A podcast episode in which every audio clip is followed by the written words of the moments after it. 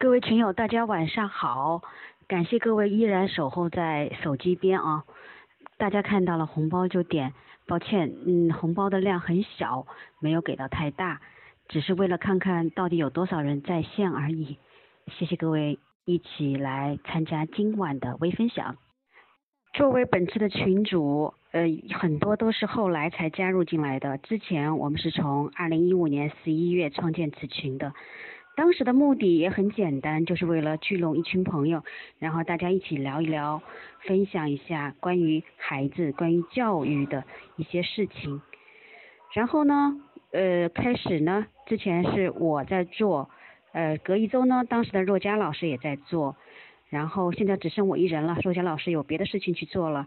还有另外还有邀请了一到两个同学来分享他们学习的一些感悟，三分钟、五分钟。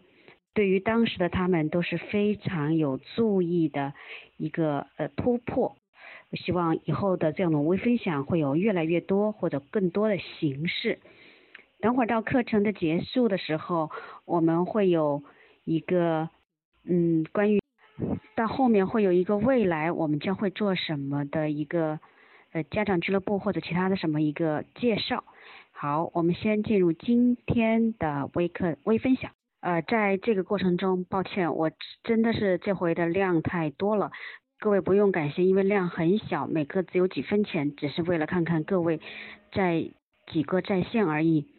然后呢，我们今天继续进行我们的微分享，第我会做父母吗？第七部分。呃，五月九号会有大咖的课程，继续上一次我们关于呃孩子是如何引导孩子学习的能力。之前已经做过了，我们下回接接下来会做动力的部分，呃，动力已经做了，下回接下来做能力的部分，抱歉，说颠倒了。然后呢，大家也看到了，或者是有人觉得，呃，这没什么了不起啊，因为现在目前的分享的课程微课可以说是多如牛毛，太多了，非常非常的，嗯，不容易的，大家能聚到这里，所以先谢谢各位的参与。好，本。周应该是连续两周，两周的大咖的课程，呃，加这一周已经有三周了。三周我们都在做很多课程的线下的活动，还有一些案例的分享，甚至我们自我的学习。其中有一个重要的学习，就是在呃四月三十号到五月一号之间，参加由中国妇女联合基金会发起的。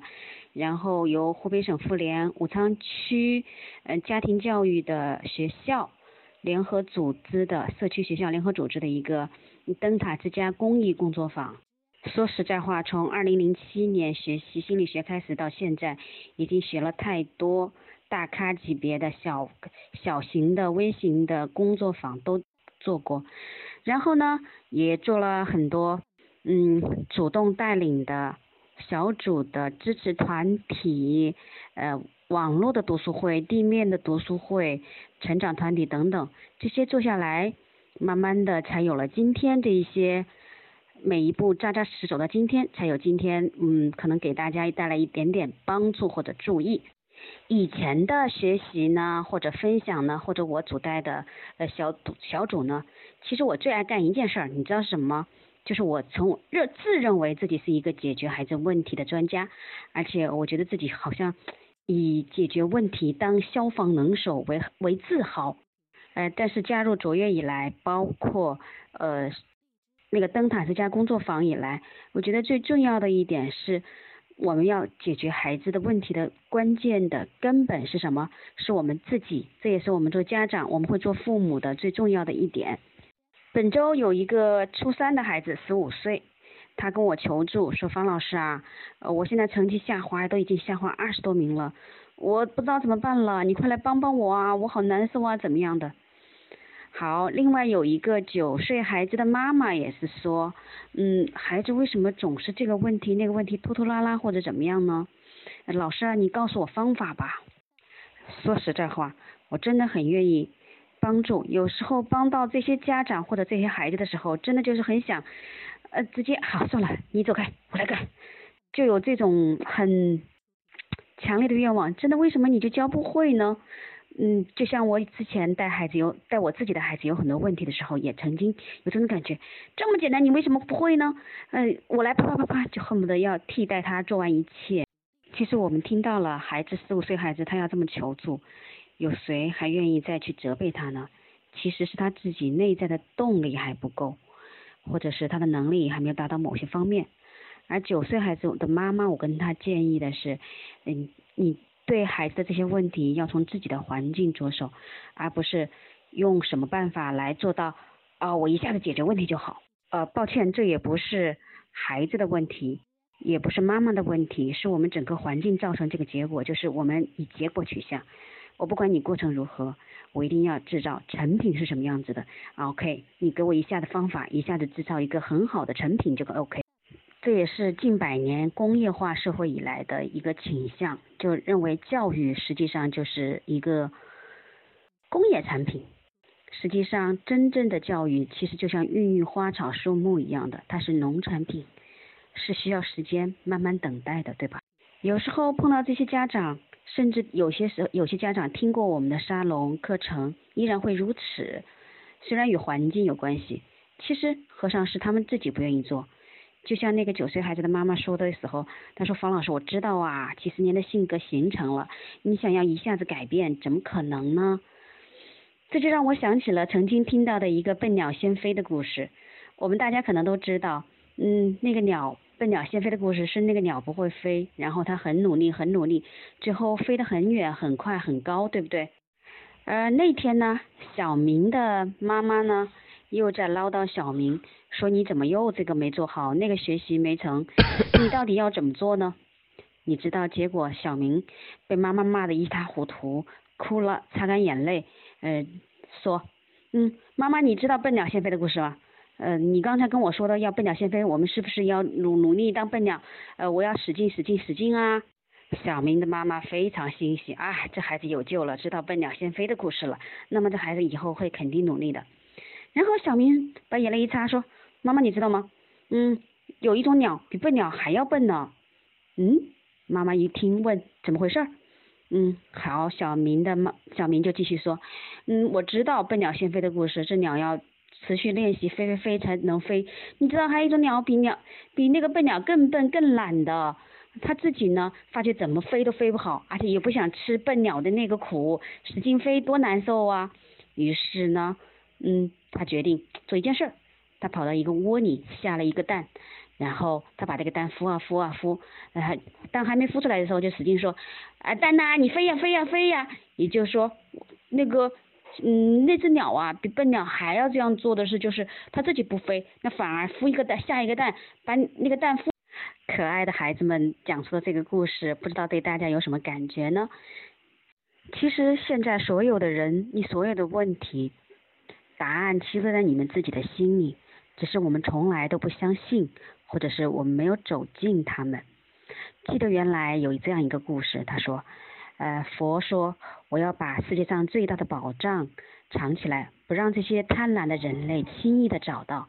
于是佛的弟子说，好吧，那就藏在世界上。最高最高最难爬的山巅，让那些人们经过层层的关爱，才能找到这个宝藏，让他更加加倍的珍惜。另一个佛陀的弟子说：“啊，我觉得应该藏在最深最深最深的海底，让那些潜入经过重重的困难、披风斩棘潜入深海才能找到，这样他们才会珍惜。”这样他们才知道那个宝藏的得来不易，不然这些人类都不太容易，都太贪婪了。佛陀不语，说：“嗯，我知道了。现在你们这样说，我知道这个宝藏要藏在什么地方了。”最后众弟子发觉，佛陀把最好的宝藏藏在了人心里。其实人心才是最好的找找到你自己生命历程的一个方式。我们最好的宝藏不在。高山之巅也不在深海之下，而是在我们的人心。包括刚才这些案例的例子，实际上这些孩子家长都知道他到底要怎么做，但是他们唯一不知道怎么做的就是不相信自己，找不到自己的心。曾经我也对这个故事嗤之以鼻，或者有点觉得不可思议，这太鸡汤化了吧，太廉价了吧。当你真正回回望这个故事的时候，你才知道，真的，嗯，这么多年下来，你才发觉真正的陪伴你的只有你自己，就是那个不离不弃、永远都不会背弃的自己。孩子不过是你自己内心的某些你不愿意看到的一些东西的映照而已。包括我自己，最近啊，最近一个礼拜曾经给孩子爆发了一个巨大的冲突。我的自己的孩子十三岁了。嗯，那天周五，按理说周五可以玩的，他玩了，我们说哎睡觉了，啊一喊他，他从房间里冲出来，哇，你知道长期对着电脑玩游戏，整个人是腿迷的，脸都有点发绿，因为他头一天晚上并没有睡好觉。我突然一下隐忍的没敢说，或者是不想说，那个时候压下去的东西并没有处理。第二天的时候，他们的语文老师在他们学校的群里面，就是班级的群里面发了一个，如果到到达达到七十二分以下孩子的名单里面，其中绝大部分孩子都在七十二分以上哦，分各个级别的。你现在知道排名了，我突然一下子就觉得好难受啊！怎么孩子又七十二分以下的排名又有他的名字呢？这两个事件累积在一起，我也没有去处理。我也不知道怎么处理，因为真的不知道。有时候人其实知道了很多，真正做到并不容易。那天到了下午六点多钟，他正好学完那个机器人课出来接他。孩子的第一反应就是饿了，我饿了，我这，哇，他这个情绪突然一下子，他这样子只知道饿，没有任何关爱的话，也没有任何问候的时候，突然一下子我的情绪大爆发。就像到那个时候，巴拉呱啦呱啦，我就对着他不停的又吼又叫又嚷又闹的，基本上是把这十几年来的账又翻整个的翻了一个个儿。我不知道各位发过脾气的时候，你是否有感觉？有时候你意识到了，但是有时候发上瘾了，有时候就没办法停下来，就像那个刹车踩不住一样。嗯，突然因为这么多年的学习和经历，突然有一个觉察的我跳出来，看到了，觉得。你不是不又在发脾气吗？你所有的那个学的东西呢？你讲的东西呢？你跑哪儿去了？那个时候我突然一下子静下来了，而我的孩子在旁边就是毫不作声的，闷不作声的就这样子等我说完。我突然意识到了，这个他已经意识到了，这个是我的，对他有伤害，对他也有一些说不出来的，他也难受，对吧？就在那一会儿的时候，我就告诉他。那你自己去拿自己的钱吃饭，我现在不舒服，我觉得很难受，我需要躲在这车里面哭一会儿。也因为这几年我跟他的交流累积，他也知道了有些东西是我的，有些东西是他的。其实孩子比我们更通透。结果转头回来，他买了一份他自己吃的，并且在我没有我说我不想吃东西的时候，因为在没发脾气之前我说过我要吃黑米粥，他竟然打打包回来了一份打黑米粥，然后说。哈，怎么样？你哭够了，你好了，你舒服了？一个这样的话语，再加一份黑米粥，当时我就突然觉得很可笑。可笑的不是孩子，还是自己。而当你所有的什么接纳什么的，在那一刻全部都爆发的时候，你才知道，哦，原来孩子需要的，孩子接纳的，远比我们接纳他更多更强。所以我常从这个例子看到的是，即使是学了这么多年，即使是我曾经以为自己是解决问题的专家，结果发觉其实孩子才是我们真正的老师。就像蒙特梭利所说的，儿童是成人之师。